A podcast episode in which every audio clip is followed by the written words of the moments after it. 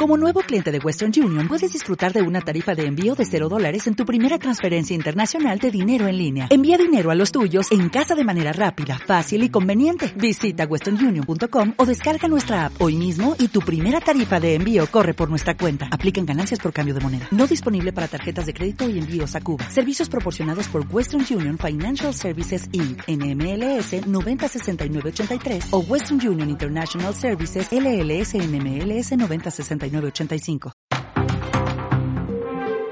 Revista 5W. Pequeñas historias. Grandes explicaciones. El día después, especial elecciones en Estados Unidos. We want to welcome our viewers here in the United States and around the world. I'm Wolf Blitzer in the CNN Election Center. We're just minutes away from the first results as voters decide whether to put Joe Biden in the White House or give President Trump a second term. Well, we do it with a lot of reporting. You know, reporters on the ground talking to voters. Keep the faith, guys. We're going to win this. Thank you, thank you, thank you. Too early to project a winner in this crucial battleground. This is a fraud on the American public. This is an embarrassment to our country. We were getting ready to win this election. Frankly, we did win this election.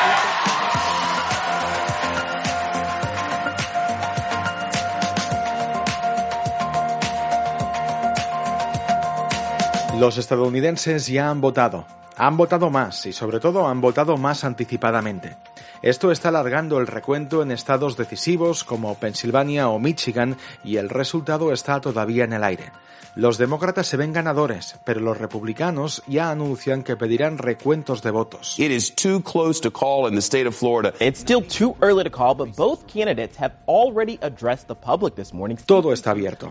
Pero ¿qué es lo que sí que ya sabemos? Pues que Trump resiste y lo hace en unas elecciones que eran un referéndum sobre su figura y sobre su gestión, y que tiene más votos que hace cuatro años. Pero, sobre todo, tenemos una foto, la de un país dividido por la mitad. Paul Murillas, director del CIDOP. Todos y cada uno de los temas de la agenda política, incluido el coronavirus, se han ido ideologizando en mayor medida y han ido creando unos campos muy estancos que también tienen que ver con cuestiones de raza, tienen que ver con cuestiones religiosas, tienen que ver con perfil de votante, tienen que ver con eh, género, tienen que ver con nivel educativo, tienen que ver con uh, urbano, y, urbano y rural, tienen que ver con muchas brechas que están claramente segmentando a la sociedad americana.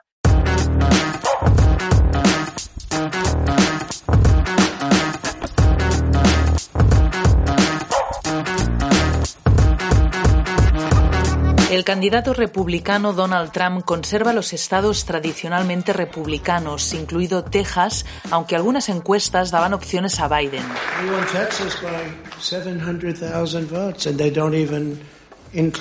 Y Donald Trump suma la joya de la corona, Florida, el mayor de los estados bisagra. We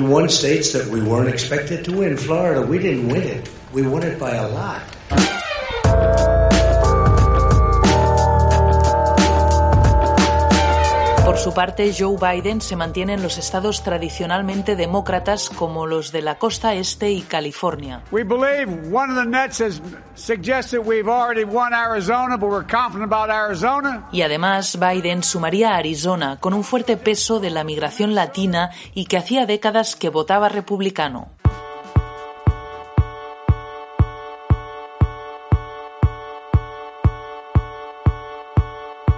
Cómo tenemos que leer esos resultados que ya conocemos? ¿Qué foto nos dejan esos números? En 2020, el mapa general de los estados decisivos ha cambiado poco respecto al que fue el mapa general en 2016. Con una gran diferencia, ha aumentado muchísimo la participación por los dos lados, también gana el voto uh, popular Biden uh, en cualquier caso y tampoco ha habido sorpresas que sí se apuntaba al principio en algunos de los estados que parecían ser swing states pero que no lo han sido finalmente, como Texas que se ha mantenido uh, republicana o Florida que también se ha mantenido republicana. Eso es lo que sabemos el día después de las elecciones, pero las próximas horas o días serán determinantes para proclamar un vencedor claro. ¿En qué nos tendremos que fijar? La situación es abierta todavía.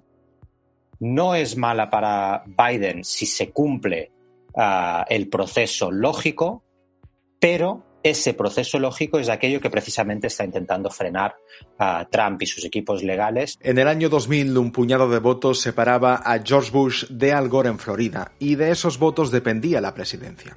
Entonces tuvimos que esperar más de un mes para saber quién había ganado las elecciones.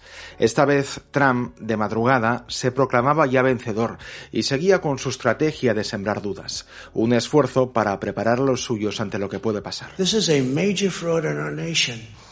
We want the law to be used in a proper manner. So we'll be going to the U.S. Supreme Court.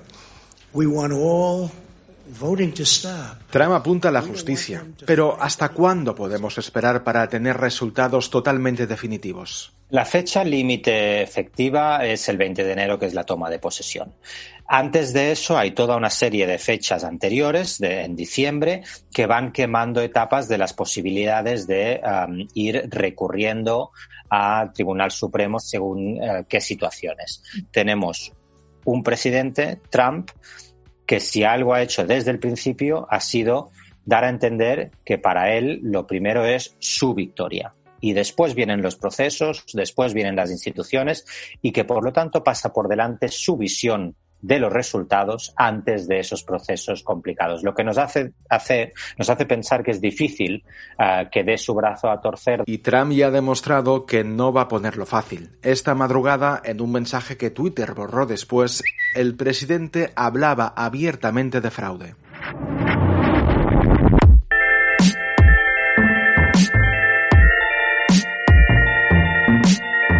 Trump dio ese mensaje minutos después que Joe Biden saliese a tranquilizar a sus seguidores. Sonriente, les quería decir que todavía hay partido y que hay opciones claras de victoria. We're going to have to be patient until we, uh, the hard work of tallying the votes is finished.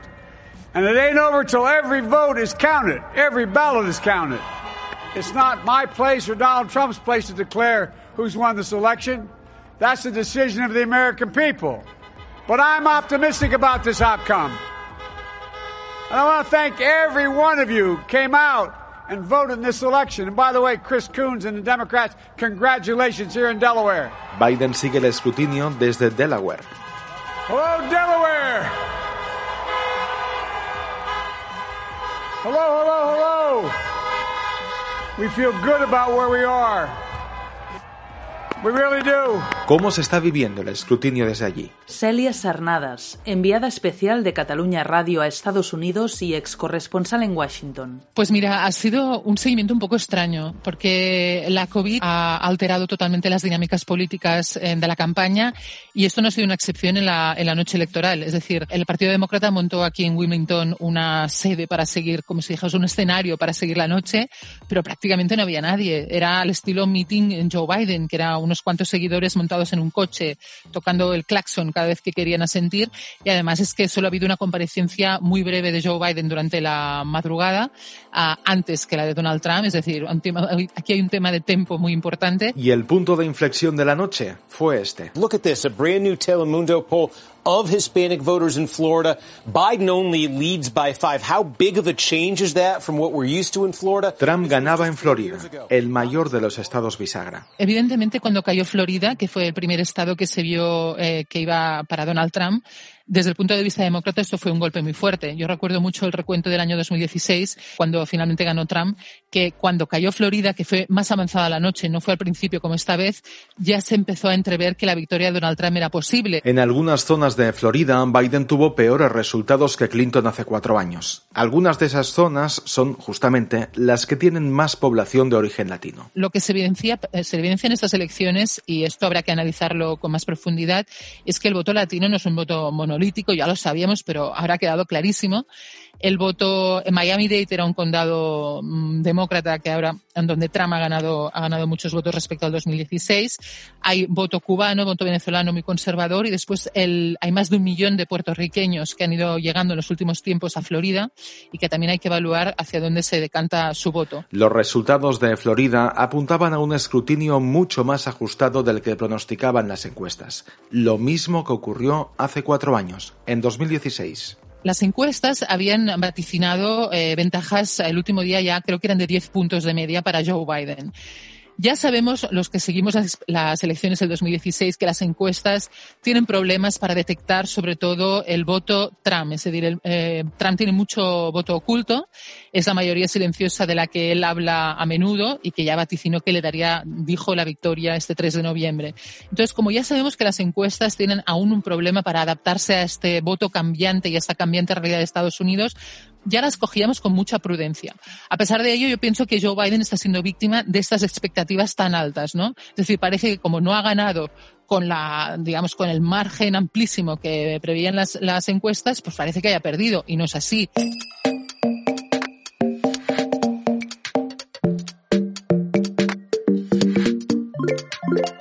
Las encuestas eran casi unánimes en una victoria de Joe Biden y los modelos políticos aseguraban que había más de un 80% de probabilidades de una victoria demócrata. Eso ha impactado y mucho en los ciudadanos de ciudades o de estados demócratas, como por ejemplo Nueva York. Marta Martínez, periodista. También había una cierta confianza errónea en las encuestas, ¿no? Decían que Biden iba 10 puntos por delante y a medida que, avanzaba la noche y que iban ah, llegando resultados fiables, eh, se veía que eso no era así y, que al contrario, que en muchos estados esa subida de Biden nos estaba dando e incluso Trump estaba ganando más votos que, que había ganado en 2016. Entonces fue, sido un poco momento de shock, ¿no? Para muchos de nosotros de qué está pasando, mm, incluso un poco PTSD de hace cuatro años, ¿no? De, el susto o, de, la llegada de algo inesperado, ¿no? Y, que obviamente en Nueva York, que es un feudo demócrata, eh, se vive con mucho miedo.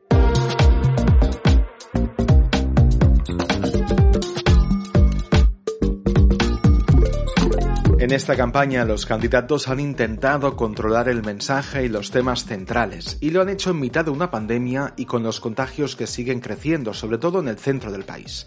Pero, ¿qué temas han sido realmente determinantes, claves para esta elección, Paul? La campaña y el, eh, como hemos llegado al día de las elecciones, ha sido claramente una campaña dominada y un debate público dominado por el coronavirus, aunque esa cuestión se ha pasado por el filtro de todas las dinámicas divisivas que también imperan el resto de cuestiones de la agenda política americana. Es decir, el trato hacia el coronavirus ha sido para los demócratas una cuestión de mala gestión de, Trump, mientras que para los votantes de Trump el coronavirus em, pues no ha existido en la, en la misma medida ha habido cuestiones mucho más importantes eh, que se han querido poner encima de la mesa, como la buena salud de la economía en general y la relativa rápida recuperación y los planes de estímulo que se han hecho. Y ante la división y el resultado ajustado, crece el temor a protestas y a gran inestabilidad política. Cuanto más se alargue esto, más posibilidades hay que irrumpa la violencia en algunos lugares concretos. Más que nada porque son, son muchas cosas acumuladas, ¿no? Venimos de meses y meses de, sufrir una pandemia, de ser el país con más muertos de, de, todo el mundo, unos muertos que además reflejan desigualdades muy profundas en este país, unos niveles de, paro que, han sido devastadores para, muchas familias. Y gane quien gane, ¿se podrá coser un país tan dividido?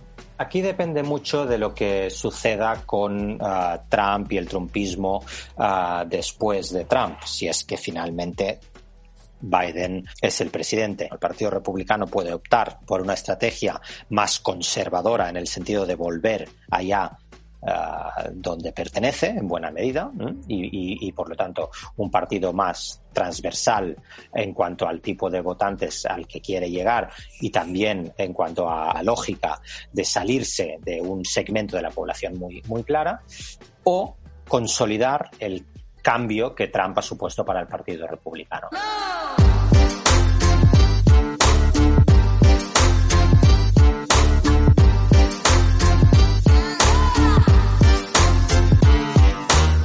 Los resultados definitivos tardarán todavía en llegar, pero sea quien sea el presidente, lo que es seguro es que tendrá que negociar con un Senado y con un Congreso que también se han votado parcialmente este martes. Limitará el margen de maniobra de cualquiera que sea el próximo presidente. Si es Biden, con un Senado republicano y una Cámara de los Representantes demócrata, tendrá que hacer equilibrios respecto a lo que es su agenda de gobierno con la que se ha presentado esas elecciones. Si acaba siendo Trump el presidente y tiene una Cámara de Representantes que va a ser su control legislativo efectivo, como lo ha sido en estos últimos cuatro años, pues tampoco podrá llevar a cabo cualquiera de las cuestiones que se plantea, como por ejemplo una posible retirada de la OTAN. La noche ha sido larga, pero los días que llegan se les harán muy largos a republicanos y a demócratas. El resultado es muy ajustado, aunque puede terminar siendo favorable a Joe Biden. Y aunque tengamos resultado, hay una pregunta que tardaremos todavía en responder hasta dónde llegará Donald Trump con su batalla por seguir en la presidencia. Volvemos el mes que viene con más W. Gracias por escucharnos. Hazte socio de revista 5W.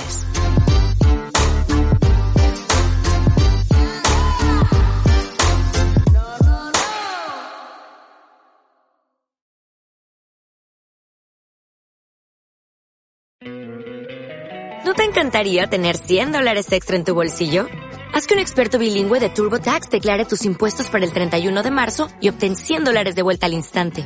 Porque no importa cuáles hayan sido tus logros del año pasado, TurboTax hace que cuenten. Obtén 100 dólares de vuelta y tus impuestos con 100% de precisión. Solo con Intuit TurboTax. Debes declarar para el 31 de marzo. Crédito solo aplicable al costo de la presentación federal con TurboTax Full Service. Oferta sujeta a cambios o cancelación en cualquier momento.